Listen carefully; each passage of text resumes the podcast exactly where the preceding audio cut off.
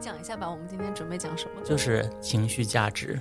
我一听到这个词已经困了。我也是，因为我觉得不知道从哪一天开始哦，就这个词在我眼里以前是阿呀娃娃讲的一个词，忽然有一天你走到这个网络上，哪个角落所有的人都在说这个词。我想用我们的角度好好的聊一聊情绪价值到底是什么东西，也不一定是对的，但就是我觉得，嗯，它也不完全是灰色的。那现在我要问你一个问题了，你觉得恋爱中最大的情绪价值是什么？我觉得是哄我。我现在就是在这里提出一个观点，我觉得这是长得美。对方让你开心，你跟对方在一起相处，你你是心情是愉悦的。我觉得我自己来说，我我跟一个大帅哥在一起，我他不用做什么我就愉悦，他不用哄我。但是我跟一个丑的人在一起，他哄我，我想说闭嘴。我不敢接话。真的，你不喜欢长得美的人在你身边环绕嘛？就跟你谈恋爱嘛？我觉得一定是更想的。而且我觉得，嗯，一个人呢，他如果不会哄你，不会跟你交流，他可以努力改善，他可以学。但是你长相，你就是这样了。那么多人想跟好看的人在一起，看到大帅哥你都忍不住爱上了。昨天我们有跟恶童聊天嘛，恶童也说到，因为你跟大帅哥走上街，别人都说哇你男朋友好帅，就杨丽说的，别人看到你都觉得哇你这个女的有点东西，你这个时候自己的那种满足感就上来了。你觉得交流中，嗯，除了哄你以外，还有什么情绪价值吗？嗯，我觉得就是有话聊这件事情很重要。就之前有谈的那些，他们都说，就跟我可以有很多话题。我也发现一个人哦，如果他会讲话或者比较幽默，你跟他聊天开心的话，其实往往这样子的人，他谈恋爱他都能超过一些物质条件好的人。对，就像你看有一些美女，她愿意跟条件不那么好或者丑一点的男孩子在一起，但你就发现那个男的就是很幽默。嗯，但我觉得，反正我是每次在路上看到很漂亮的女孩跟那个就是。说一些不好听的，就是你知道，就是很肥胖啊，或者是那样的男生在一起，我都觉得好可惜。是啦，但是可能那那些男生才能给他们一些就是帅哥给不了的东西。但愿吧。就是我觉得很多人以前就会觉得说，靠，那这个男的一定很有钱。但是我觉得也有可能是情绪价值，就那种搞笑男嘛。但是其实我作为一个女生啊，我在这里也想问你，因为你毕竟是一个男男士，你觉得男生直男有那么在乎情绪价值吗？嗯，我觉得你不不能说他不在乎，但是我觉得他可能也不一定能意识到。之前我刷到一个视频，当然不是爱情的，然后呢，就是有一对父母在那里吃饭，然后他女儿就给他妈妈送一个礼物，你就可以看到那个父亲百般的小动作，掩饰自己的想要，然后他其实很不自然。后来当他那个女儿把那个礼物给他的时候，他就哭了。所以我觉得他自己有的时候会。为了显得 man 呢，或者怎么样，或者这个社会上的价值观会让他觉得说，那我不需要这个东西。就我为了这档节目，其实我有问五个直男，我就问他们一个问题，我说，如果一个女生长相呢，可能不是你喜欢的，或者你觉得她就是不漂亮，但是呃特别幽默，然后跟你完全能聊到一起去，你们有那种灵魂上的沟通，愿不愿意追这样的女生，会不会爱上她？结果这五个人有四个人对我说了同样的一句话，他说林密露，没想到原来你这么不懂男人。就是说一定要漂亮啊！他们就是直接这样说，所以我听了就很气。我我一方面我觉得说你哪位在这边在这个地方提条件，好像你自己很帅一样。另外，你这五位直男朋友是好看的吗？说实话，有的有好看的，有经济条件还可以的，他们就是觉得自己选择权很高。但是我还是会想说，你在这里拽什么东西？第二个，我就会觉得说，你们真的这么不在乎交流吗？我不想一个女的跟我在这里有来有往的，有点意见呀，跟我讨论什么，就是我说什么你说好。我发现有的直男确实是这样。以前看到一些情感博主总会教育女生说，你一定要夸男的，要崇拜男的，这样那样这样那样这样。年轻的时候其实是多多少少有点不屑的，但是现在年纪已经有一些了嘛，三十多岁也看了很多。我不得不说，你跟一个男的在一起，可能你聊天开心，谈笑风生，你。可能真的不如你一直夸他。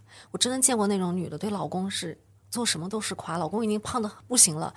我说你减减肥吧，我对她老公说，她说怎么啦？我觉得好可爱哦，你不觉得吗？我都不敢接话，但是她老公非常开心，非常受用的。可以，呃，换一个角度去看，就是说，其实人和人相处，即便是谈恋爱，两个人之间，它就是人际关系。你只要是人际关系，你就得讲究方法，没办法的。但如果你确实是不太会聊天的话，咱就是做一个假人，多夸对方。不管是男男男的还是女的，你就是夸就对了。到现在这么一个阶段，你先先网上，比如说你随便发一张照片，好多人都会夸夸你啊，很美啊什么的。十年前你走在路上，如果啊，比如说你今天去见一个客户啊，他对你说：“亲爱的，你好美。”你可能心中一喜。那现在客户说：“亲爱的，你好美。”你都是想说算了，对，想说累了，别讲，别来这些了。你夸我，我还要夸你。对，我觉得就是口头的夸赞已经是最钻。我之前有看过一本书，但是这本书可能在这里有一点就是不太好哈。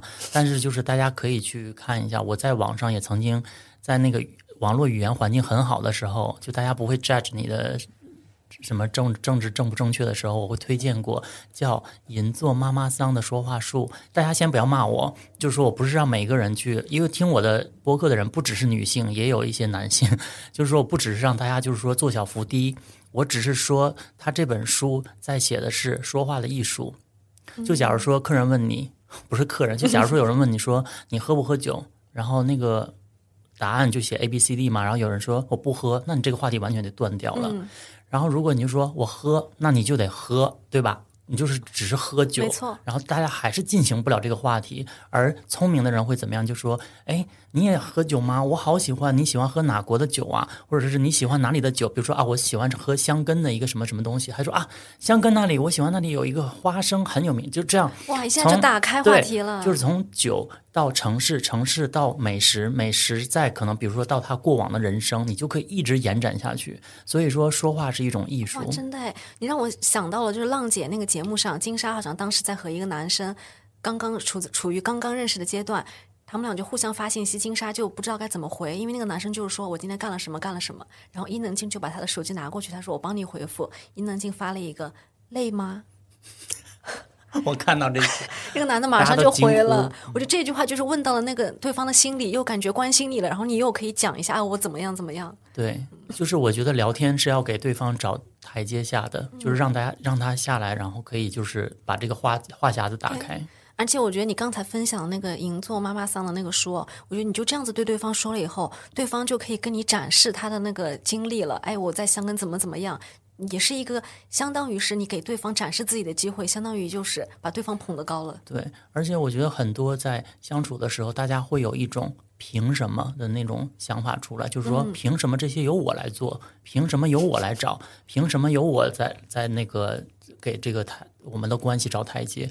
我是觉得你要有这个想法的话，那你不如去拔河，就是你老要公平。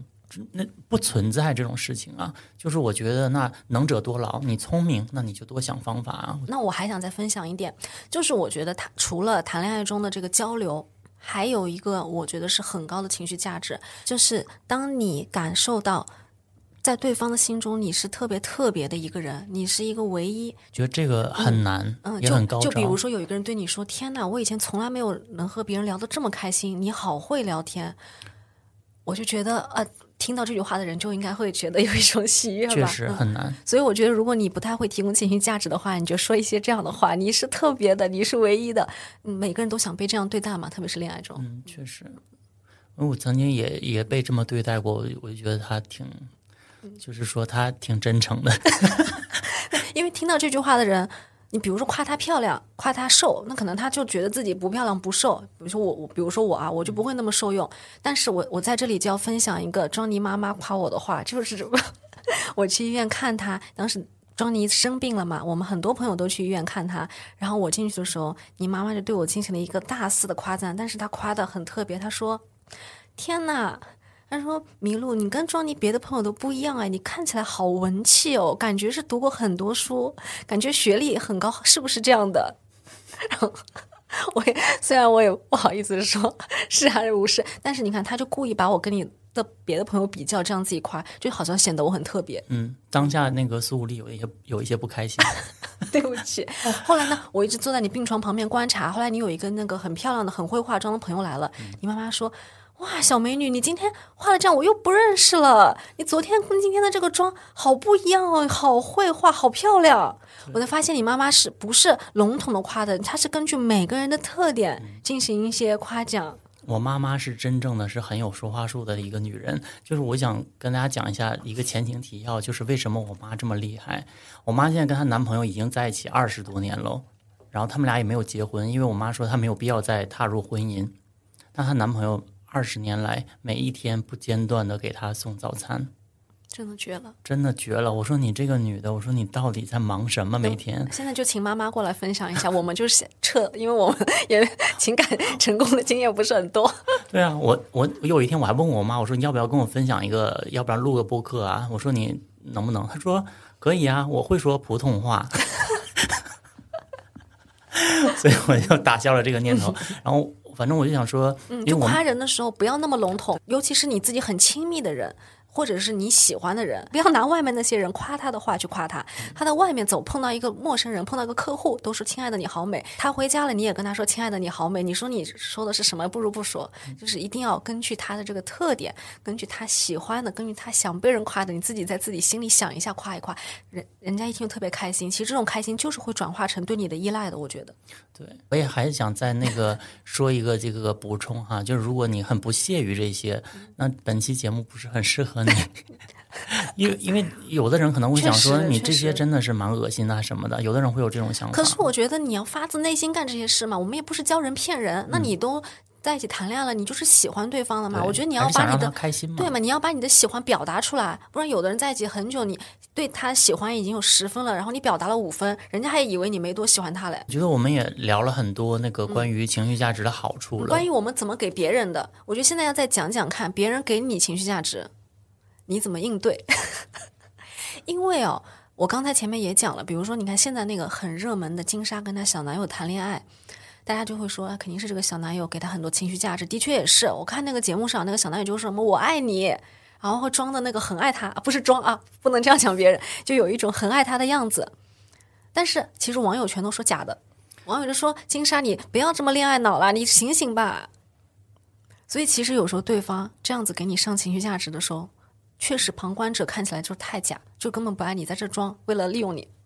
因为我之前的经验告诉我，就是因为我其实挺追求这件事情的，嗯，就是我觉得，像我朋友说，他说，那我本来我也不图钱，我也不图什么的，我谈谈个恋爱，我就图一个就是内心充盈，嗯，然后每天就是开开心心的就好了呀。那现在的话，我一方面看金莎这件事情，那天我还发了个微博呢，我就说网友会不会有点太过于操心了、就是人家女明星谈个恋爱，她都四十多岁了，她有什么人生经验是不知道的？而且我又觉得说她怎么会被骗呢？她都带这个人来上节目了，她来赚钱了，你们还说她恋爱脑，人家在赚钱嘞。就是你也不知道是不是剧本，他即便不是剧本的话，就是说两个人自自己相处的细节只有自己知道嘛。对，然后我觉得如果对方真的给你太多的情绪价值的时候，我觉得真的还是要有抽离出来的这种概念。因为一方面，我觉得大家都是正常人，你谈恋爱中你不会只有正面情绪，都会有点负面的。但如果这个人一直给你很正面的东西，我都会觉得我要警惕，我要小心了，我就不对了，我就感觉这个人是不是要利用我，把自己当根葱了？但是很不正常，我觉得你一般谈恋爱都会吵吵闹闹。如果每次吵，这个人都哄你哄你哄你，然后每次吵架他都是屈服，然后每次你干什么他都捧着你，所有的都给你情绪价值，你一哭就哄你，你觉不觉得这样会有点吓人？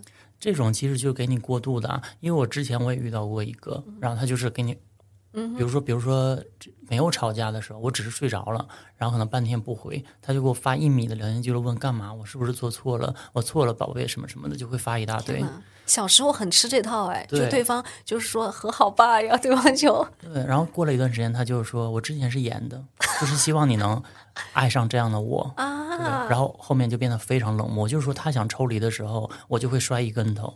但我心想不好意思，老子已经 怎么了呢？我已经是老狐狸了，我还吃这一套。我当时我当下当然是很开心，你也不能就是说我完全没有投入，我还是挺开心的，因为有人给你这么大的对呀、一个回应。就是感感觉你什么样的情绪对方都能接纳。对你，你稍微耍一点小脾气，对方马上就是跟地震了一样，就是天都塌下来了。然后你会觉得这种，我说实话，对我来说，我有一种掌控的感觉，嗯就是这种控制欲一满足，你就觉得哇，你已经拿捏住这个人了。但其实这种掌控感是假的，其实掌控在对方手里是。有一天你再这样子，他只要一不哄你，感到难受的就是你了。他没什么可难受的，他以前哄你，他自己其实挺累的。对，就是当你完全沉浸在这个呃对方供给的情绪里面的时候，你很可能他一抽离的时候，你会陷入一个更大的自卑，你会觉得是不是我做错了，然后他不像以前那样了，你就会问他说你为什么会变了，或者怎么样的？但是人就是会变呢。而且我觉得，如果你跟一个人在一起哦，你一直都觉得你们俩很有话聊，你讲什么他都接得住，你什么情绪对方都包容，其实是一件蛮可怕的事情。就是不是会有人说嘛，这样就说明对方在精神层面上是可以碾压你的。对。所以我觉得大家要小心，如果碰到一个特别特别愿意给情绪价值的人，还是警惕一点。对，所以我觉得就是两个人的关系肯定还是要有一个平衡的，就一直是一方的输出，另一方只是有一种享受的感觉，那就不太对。有时候你会看到一个美女，就是跟一个条件不太好的人在一起，你就会发现这个男的其实就是在跪舔她，就尽极所有的去哄她呀，去给她情绪价值。但其实没有必要，就是你太吃情绪价值了，你就会碰到一个这样子的人。我觉得完全可以不要那么依赖情绪价值。嗯，有时候你会觉得啊，这个人愿意哄着你，你就依赖他，离不开他了。我觉得你完全可以找一个自己真正喜欢的人、欣赏的人。前面讲了很多，我就怕大家觉得我们是在给这件事情一个证明的感觉，就是觉得他是对的，他是好的，你需要他。我其实反而是希望大家是理智一点。你当你去要嗯需要一个东西的时候，你要去深切的了解他，你才知道要怎么嗯嗯对处理这个情绪。所以我觉得嗯。就像有一个老话说，他说胡萝卜吃多了也不好嘛，就是说它就算再好，你也不能就完全沉浸其中。因为胡萝卜里也是就是维生素 A 是一些 A 醇的成分，吃多了晒了会发黄。我以前看一个情感博主，他说什么？他说如果你跟一个呃，工作男的谈恋爱，那你就要给他更多正面的情绪价值。但如果你跟一个大学男生谈恋爱，你可以百分之七十都是负面情绪价值，百分之三十正面。他说，因为大学男的很闲，他没事干，你看这个男的没事干，你就消耗他的正面情绪，你就跟他作啊闹啊，他反而还是跟你更紧密一点。你觉得这样有没有道理？我觉得是有一点 S M 的感觉，其实是精精神上的一些。不至于到折磨了，但就是一些拉扯。但是我觉得要注意一点，这样子，如果有人这样针对你的话，你要注意是不是 PUA，或者是不是嗯故意的这样子想控制你。嗯，爱情的部分我们觉得也差不多了。嗯，我们人生除了爱情之外，还是需要工作的，所以我觉得工作也可以讲一下。工作这个，我现在就是确实有一点想说的，因为我觉得，就是工作中，你以前，比如说，你就捧着你的领导，你吹捧领导，别人都会说你这个死马屁精。就现在好了，有很多人在网上在那里夸夸其谈，说怎么给领导和同事提供情绪价值，讲了这种大词一上，好像你干的是一个很正面的事情一样，其实在那拍马屁。那你觉得，呃，我们先讲对上司好了，好吧？那就是拍马屁要到一个什么程度？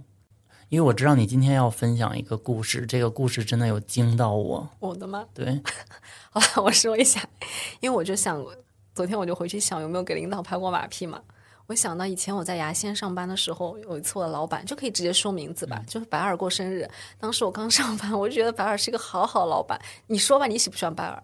哦，挺喜欢他的。你在那里上班，你是不是也很开心？我我觉得这个整个公司，他就给我一个情绪价值了。对，因为当时牙仙公司，我给大家介绍一下，牙仙公司就是一个就是当时非常早期的一个广告公司，然后它囊括了很多早期的微博上的网红，把这些网红招纳到公司里做很少很少的工作，很轻松。因为白尔的那个概念就是说要把公司打造成都市绿洲。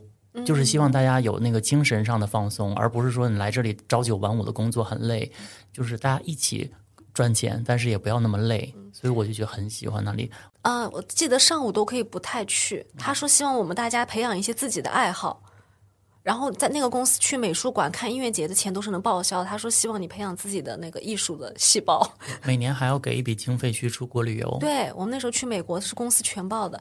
Anyway，我就觉得哇太好了这个老板。我当时刚刚到北京，我觉得这个老板怎么这么这么好？他过生日了，我一定要给他好好庆祝。然后我就买了一个贺卡，给他写那种祝老板生日快乐的话，还买了蛋糕吧。然后我就 拿那个贺卡到办公室说大家都来签个名吧。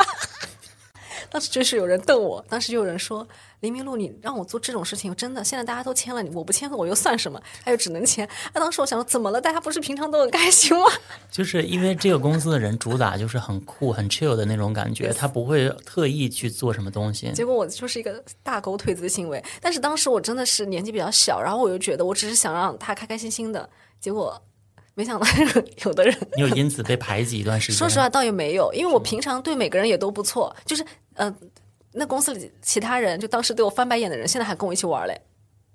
就是你知道我刚但是，但是我就我现在绝对都不会做做这样的事了。我就觉得这个事你在别人眼里面，你真的是你太过火了，你这个死马屁精就是我自己。可是我确实不是那个心情去做的，我是真的真的觉得公司很好。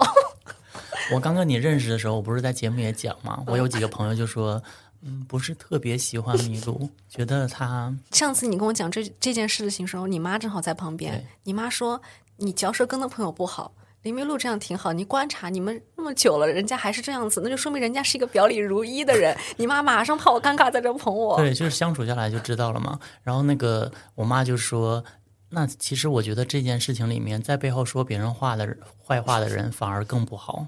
有时候在心里，我后来做了别的工作，看到有人呢，可能是变本加厉的拍老板的马屁，在这个时候呢，我就会想马屁精，但是我又会想到我自己曾经做过的这件事情，我就在想，也许他是不是真的就是确实觉得老板很厉害。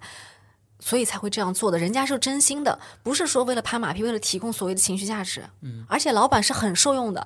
我其实记得这件事情，当时白尔就蛮开心的，他还在发了大红包给大家。我当时还想说，你们翻我白眼，你们不是也在群里拿红包吗？这时候怎么不谢谢我？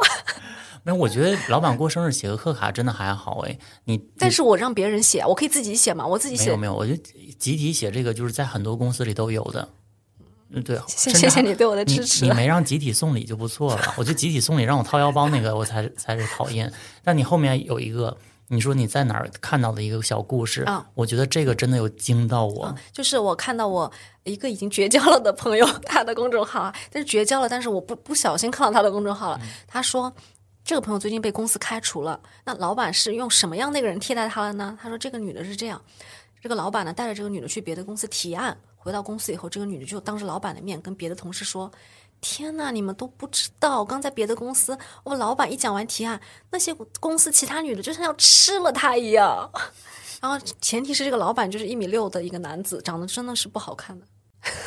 然后还有他们行业内呢有一个大咖，就比如说相当于你是做电商的，但是你们行业内有一个马云，然后他呢就在公司里跟大家这么说，你知道吗，老板，马云现在他的心中的臆想的敌人就是你，他就觉得有一天他会被你取代，他半夜想到啊天哪，有一个你，他感到很受威胁。这个老板听了这个话能不开心吗？就我这个朋友他也是死脑筋，已经绝交的朋友，他就有一次碰到马云了。他就说：“哎，你听说过这个我以前老板是谁吗？”马云说：“他是谁啊？” 但不是马云哦，但是是行业马云是。加引号的，嗯马云说：“这谁啊？” 就是这个女同事根本也不认识马云，她也马云也没有说过这样的话，也马云也根本不觉得他会威胁到自己，但是他就能这样吹捧老板。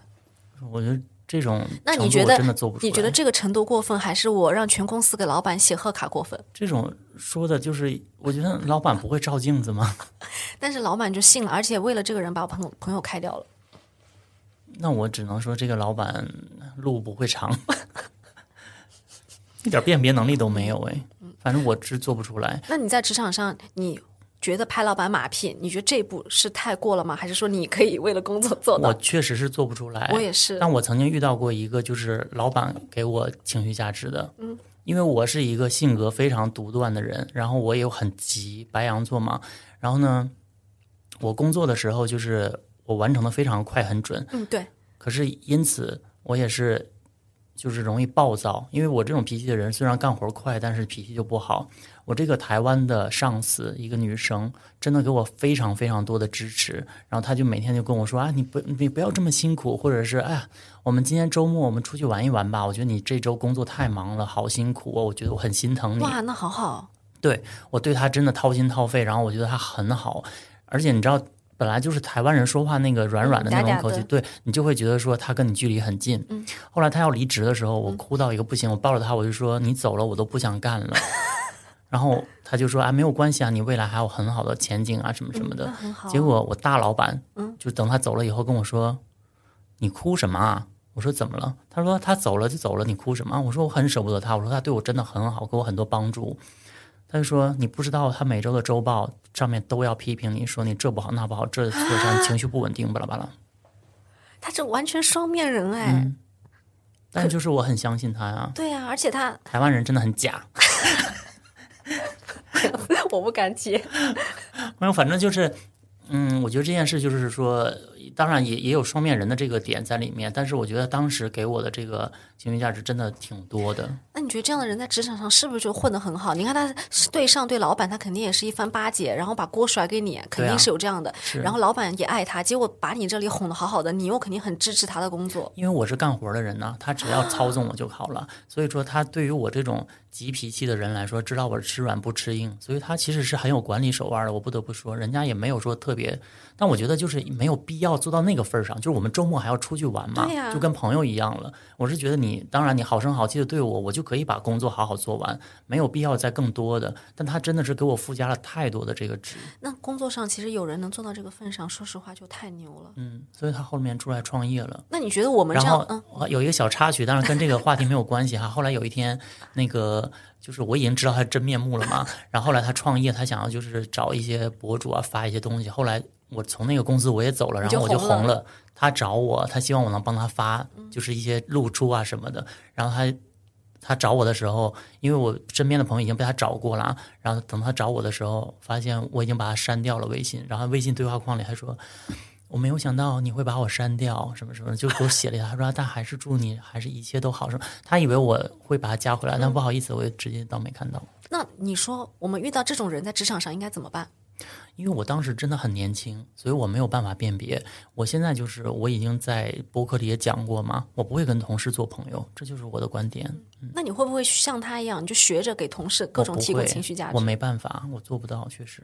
因为我觉得你给老板适当的一些说好话，也不叫拍马屁吧，就是你不是你你俩确实不在一个阶级上面，你适当的给他一些好话，我觉得你不要做太过分，大家都开开心心的。也确实，因为我朋友有我朋友有跟我分享过，比如说他们公司里啊，老板就是布置了一个很难的任务，他一听他就觉得他是做不了的。他觉得别人也做不了，但是他当时就说：“老板，我觉得你这个提的好像有点难了，我这边我觉得我可能完成不了。”老板就很不开心。这时候他有一个同事就说了：“他说可以的，老板，我一定按照您的要求做好。您的这个想法太棒了，就一通吹吹吹。好，那我现在去做。”就他又想说：“我就看看这个人怎么做，我觉得他做不了。”就果然过了一个月再开会，这个同事就说：“老板，你这想法很好，但是确实有点太难。我现在我就遇到一些问题，其实就是到处就都是问题。但是老板却还是更器重那个人，他觉得一开始跟他讲说我不行的人就是不行。”对啊，那其实又是另外一种方法论呢。哎呀，所以是不是你想工作顺利，你还是要给老板提供上一点，你不行也得硬上了。对呀，你不是还讲你父亲？哦，我要讲，我觉得这个真的。我要讲，我想说的是我爷爷奶奶的事。就是其实我爷爷奶奶就是学习很好的，他们是解放前就考上大学了，他们在哈尔滨上了大学，是理工科类的专家。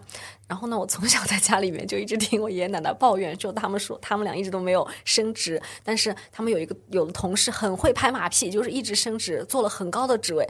他们就一直说凭什么凭什么？我也是觉得很不公平啊！我爷爷奶奶都是呃。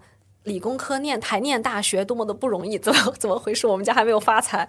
后来呢，有一次在一个饭局上就见到了他们说的人，就当时虽然我还是小孩，但是我都很喜欢那个伯伯，人家就是。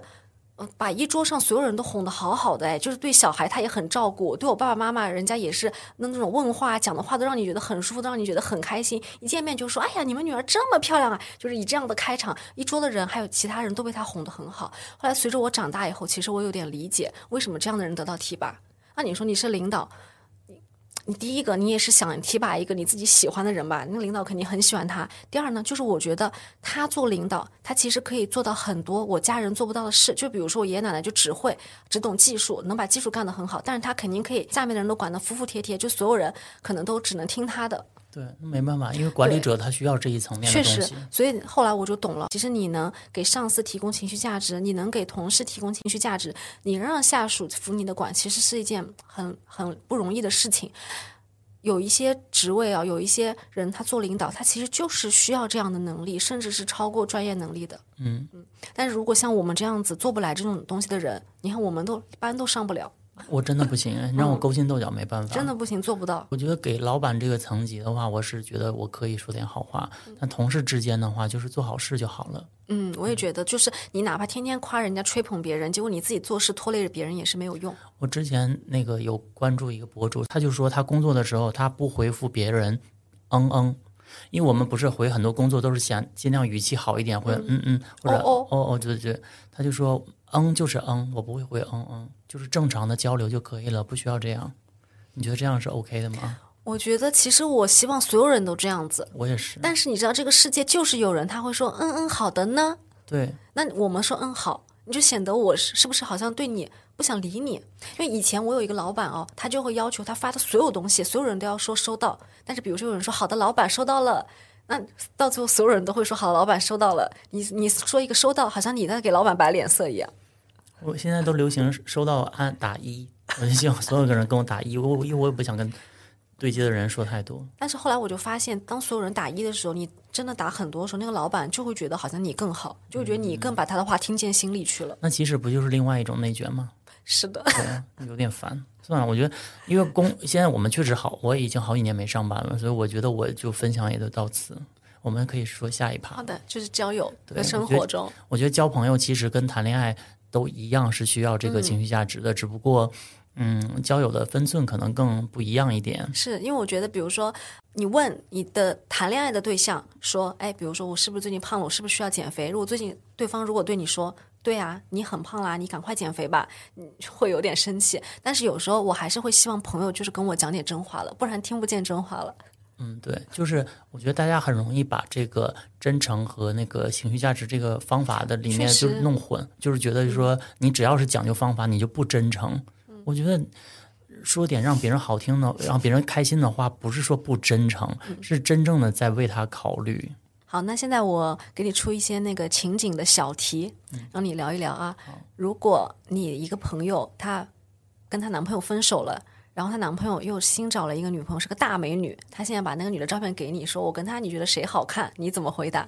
我首先不能就是说这女的好丑啊什么什么的确，实，对我觉得这不能不客观的讲。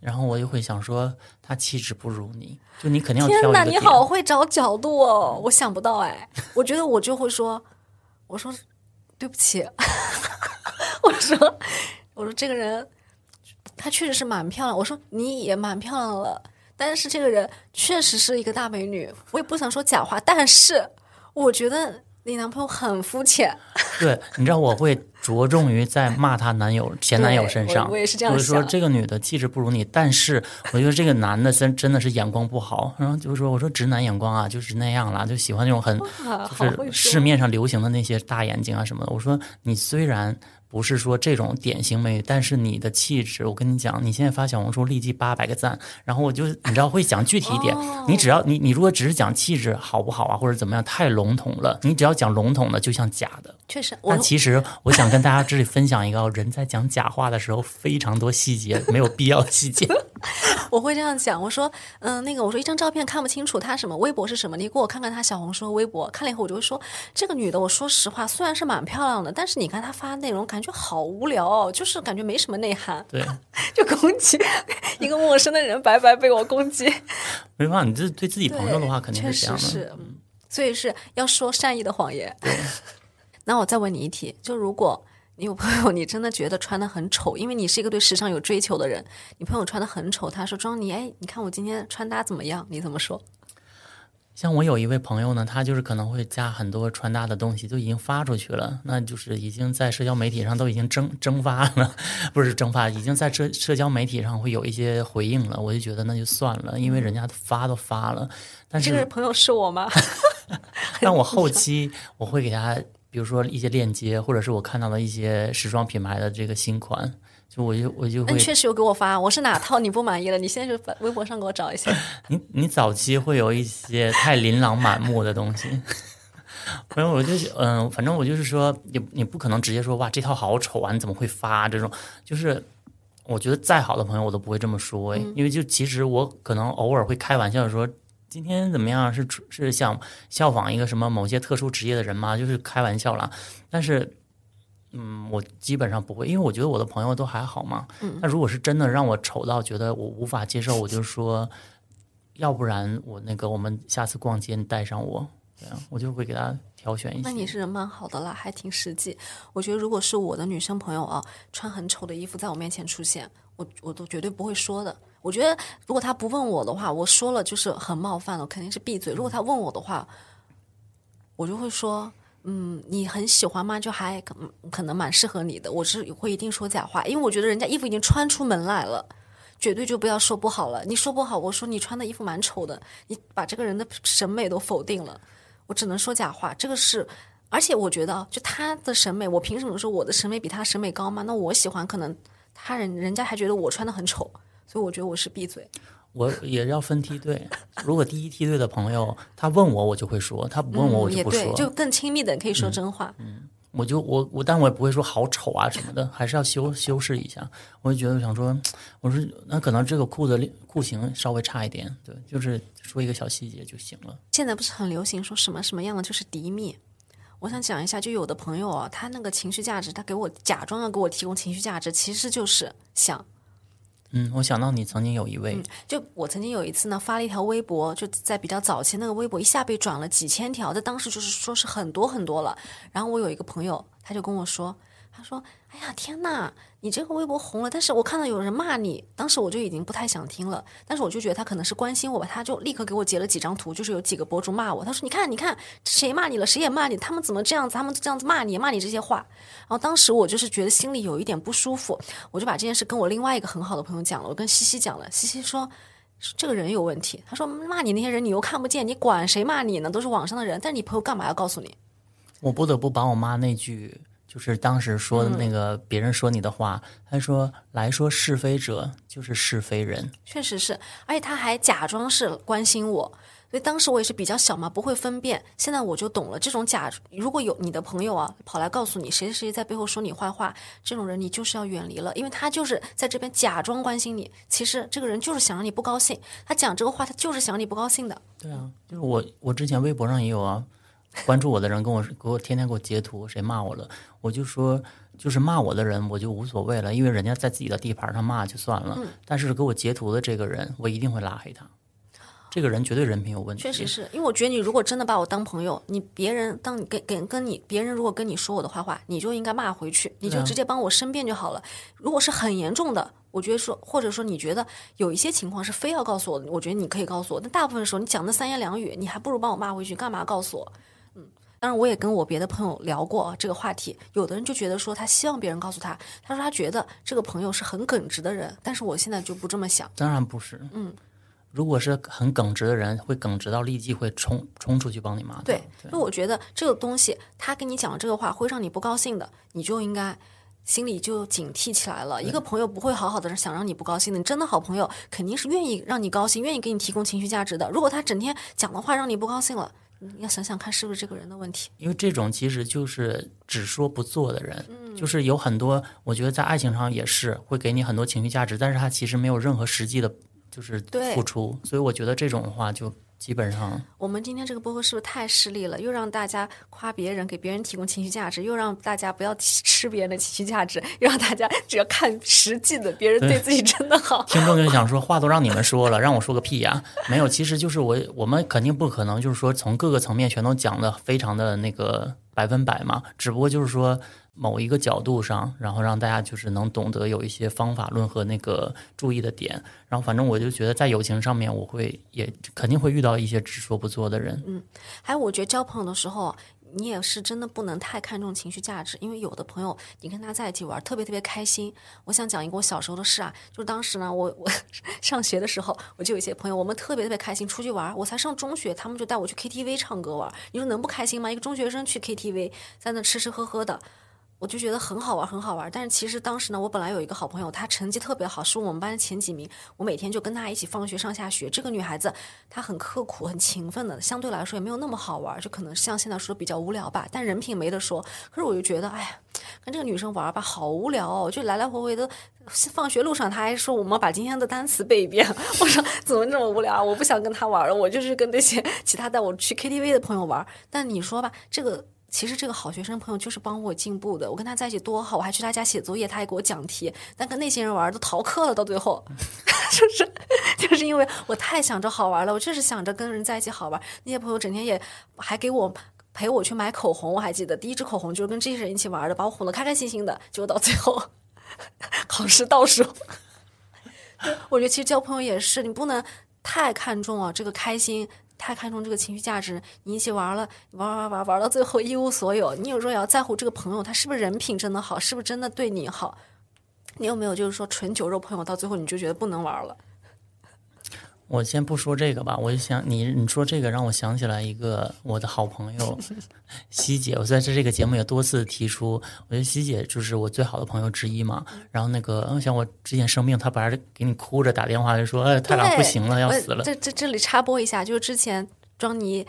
生病那次嘛，我是西姐直接通知我，她是这样跟我说，她说麋鹿现在这边有一个情况，我说什么情况？我还比较镇定，当时我是站着的，然后西姐说，庄妮她啊就开始哭，我一听到她哭，我吓死了，我就跌坐在地上，我说怎么了？她说她已经没有意识了，我吓疯了，我当时就是整个人就瘫在我的椅子上，我说到底怎么了？你不要哭，你先讲。所以就是他其实是很在乎你，因为其实当时也没怎么没有那么严，没有他哭的那么严重。他一哭，我真的，我当时我已经想到最差的结果了。因为当时很多人都以为我要那个，嗯，所以我所以当说明他也是其实心里是很在乎你的，不然不会哭成那样。对，这只是一个小插曲。然后我想在这个讲完以后，希望西姐 可以原谅我讲以下的话。就西姐呃曾经说过一句话，让我其实我觉得有一点点的伤心。就他说我没有酒肉朋友和所谓的最好的朋友之分，我觉得能在一起玩，大家开开心心的都是朋友就可以了。啊，我记得我在场。嗯，然后我跟另外一个我们，因为我们仨就经常一起出国玩呐什么的也，然后他我另外一朋友就说哈，我没有办法，哎，就是我们是很分这个所谓的呃梯队的，其实很无聊了，很幼稚。然后我是觉得，其实西姐的这个态度反而是成年人对待友谊的一个一个很正常的态度。嗯，但是。他如果要是真的是这么做的话，反而不是，因为后来西姐就是说，有一段时间他就很希望我理财，然后他就带我买股票买，然后我就说，哎呀，我说我也不懂这些啊，他就说这样吧，你如果不舍得花这个钱，你这个钱我出，赚了算你的，行不行？赔了就算我的。哇，就是如果他只是把我当酒肉朋友一样的朋友，他不会这样的。就其实我觉得，就是反正对我来说没有办法有特别。不区分的这个想法，就是你觉得他心里其实已经把你当很好的朋友了，他那他讲讲出来的时候，他却说大家都是酒肉朋友。对，所以我就觉得，那你当时其实心里有咯噔一下吧，有点难过。对我希望，但希姐其实平时又很，所以这期节目是做给希姐的，就给她喊话，说提给我提供点情绪价值。但是我要在这里讲一下，有一次我跟她吵架，我我们俩唯一唯一一次生气，不是吵架，是没有吵。我还记得当时我们俩在那个同一个酒店，我们去哪里玩了？去杭州好像。然后在当时呢，我正好在跟一个人打的火热，就聊的，就是紧密到秒回的那种。然后他当时呢也在我另外一边，然后在看那个衣服。嗯。然后他就给我那个，他就跟我看，他就说怎么样？我就说啊，我说太经典款了。我说那个，我说经典款，我说我不是很喜欢那，因为我我是说反正这种衣服就可以买一些时装款。然后他就说。我就喜欢经典款的，我说经典款会有的时候会显得过时，他说我不觉得，然后我就我就觉得啊，我说好吧，那你就买吧，然后我就也没当回事，因为我其实已经分心了，我回的非常敷衍，然后呢，后来他就待一会儿，他在酒店，他就说我回家了，然后那个我另外一个朋友说，希姐不会生气吧？我说不会啦，我说她更不可能因为这个生气的。结果后来她跟我说她真的生气了，然后我就立即道歉，我就拉着姐的手，我就说姐不要生气了。我说我当时就是被鬼迷心窍，然后那个完我就觉得就是嗯，我一因为她脾气已经好到公认的嘛，然后她就说我被一个就是我认我认为他时装品味很好的人说土，我非常的不开心。你刚才还说你不会说你朋友衣服不好，你现在就因为他只给我发图片，他只是要买，因为他每次他他要买很多风衣服，不是我为什么有的时候说话会不经过大脑？因为我觉得我们已经好到一定程度了，而且我什么东西他就是他我我连我有多少存款，我每个月赚多少他都知道，就已经到这种程度，我就会觉得我有一点放松警惕。但是你不得不说，有的时候你还是要在意别人的情绪。确实。然后呢，后来那个。他就说，他就他就说那个原因嘛，然后我就一直给他道歉，然后我就觉得通过这件事情，我学会了，就是人和人相处，你真的要注意这个分寸。确实，对，就是再好的朋友，你还是得不能说话太直。对，那你其实你还是觉得那个衣服很土？没有，不是我为什么会说这个话呢？是因为他有的时候会很疯。就是你知道他有一次在成都，他买了一个金色的包。我说姐，我说姐，谁会买一个金色的包啊？他说我买的时候就在想，莫文蔚背这个包已经很好看，我是给他买的。就是你知道他有的时候会疯到你不知道他在干嘛，所以我有的时候就是会直接说别买了，省钱。就是对，嗯，大家交朋友都是喜欢跟幽默有趣的人交朋友，因为我比如说我观察你的朋友圈，我特别发现，就是你们这个群体里，一个人如果好玩，如果幽默，身边就是真的是朋友不断。但我确实觉得，大家交朋友的时候，包括我自己，可能都太看重这个好不好玩了。因为有一些人确实是无聊，但是他是一个非常可靠，然后人品很好的人。如果他很老实，他必然不会那么的好玩。对呀、但这样的人往往呢会被别人忽略。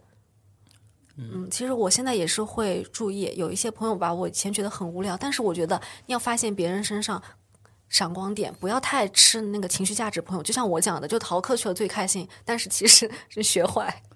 嗯，我是觉得就是很多能说会道、能言善辩的人，要看他有没有目的性。因为我知道，嗯就是我分享一个小例子好了，大家请大家不要问我是谁。如果是这样的话，以后我节目里再也不会说这些东西。嗯，很爱八卦，就是有一些大博主的朋友，我知道的，因为我谁接触的，对不起，就我接触到的，我只能说，只要是跟大博主能做朋友的人都不简单，他就是会给你很多很多情绪价值。第一，会让你拍摄有素材；第二，他就是可以借助你自己上位，然后比如说，嗯，自己在做一个网红啊，或者怎么样的。反正总之就是，我跟他接触下来，我觉得他非常的假，但是他很厉害，就真的可以在大博主身边潜伏。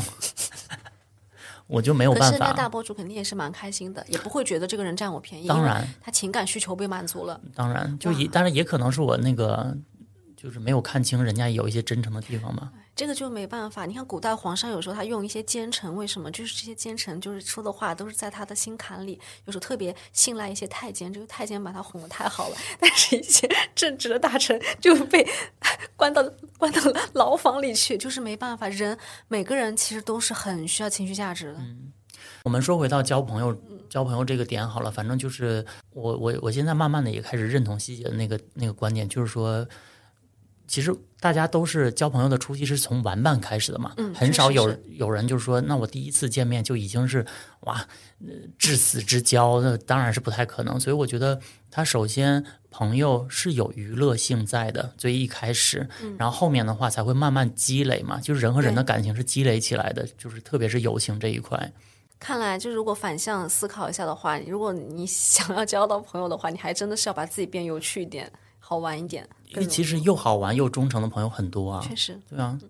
那今天我们关于情绪价值的讨论，其实也说的蛮多的，不知道大家怎么想？就是我希望还是那句话，如果想探讨的话，大家欢迎理性探讨，但不要骂人。我来到这里嘛，本来这个节目是你一个人是一个男性做的，然后我希望我来了以后，我们也可以多聊一些更多内容的话题。小宇宙上面女生还是比较多的，但是女生可能一打开 M 字箱说啊是男的声音，不想听了就关对。那殊不知这个节目现在是女性节目，我们这个节目就是，嗯就以后所有的人，你打开 M 字闲聊，你都必须听。是的，然后之后呢，希望大家能给我们一些耐心。可能节目，比如说以后我还希望就是说我可以休假，然后李明里可以 教，不会吧？不要分正牌和副牌，就是两位当家花旦。怀疑你是周迅，我是李冰冰。哦，那我明年就要走嘞。哎，你你很贱的，然后你拿这个来当梗的话，那明年这个节目就完全是你一个人独大。然后我因为没有拿到奖，我就走了。可是你是观众心里的无冕之王。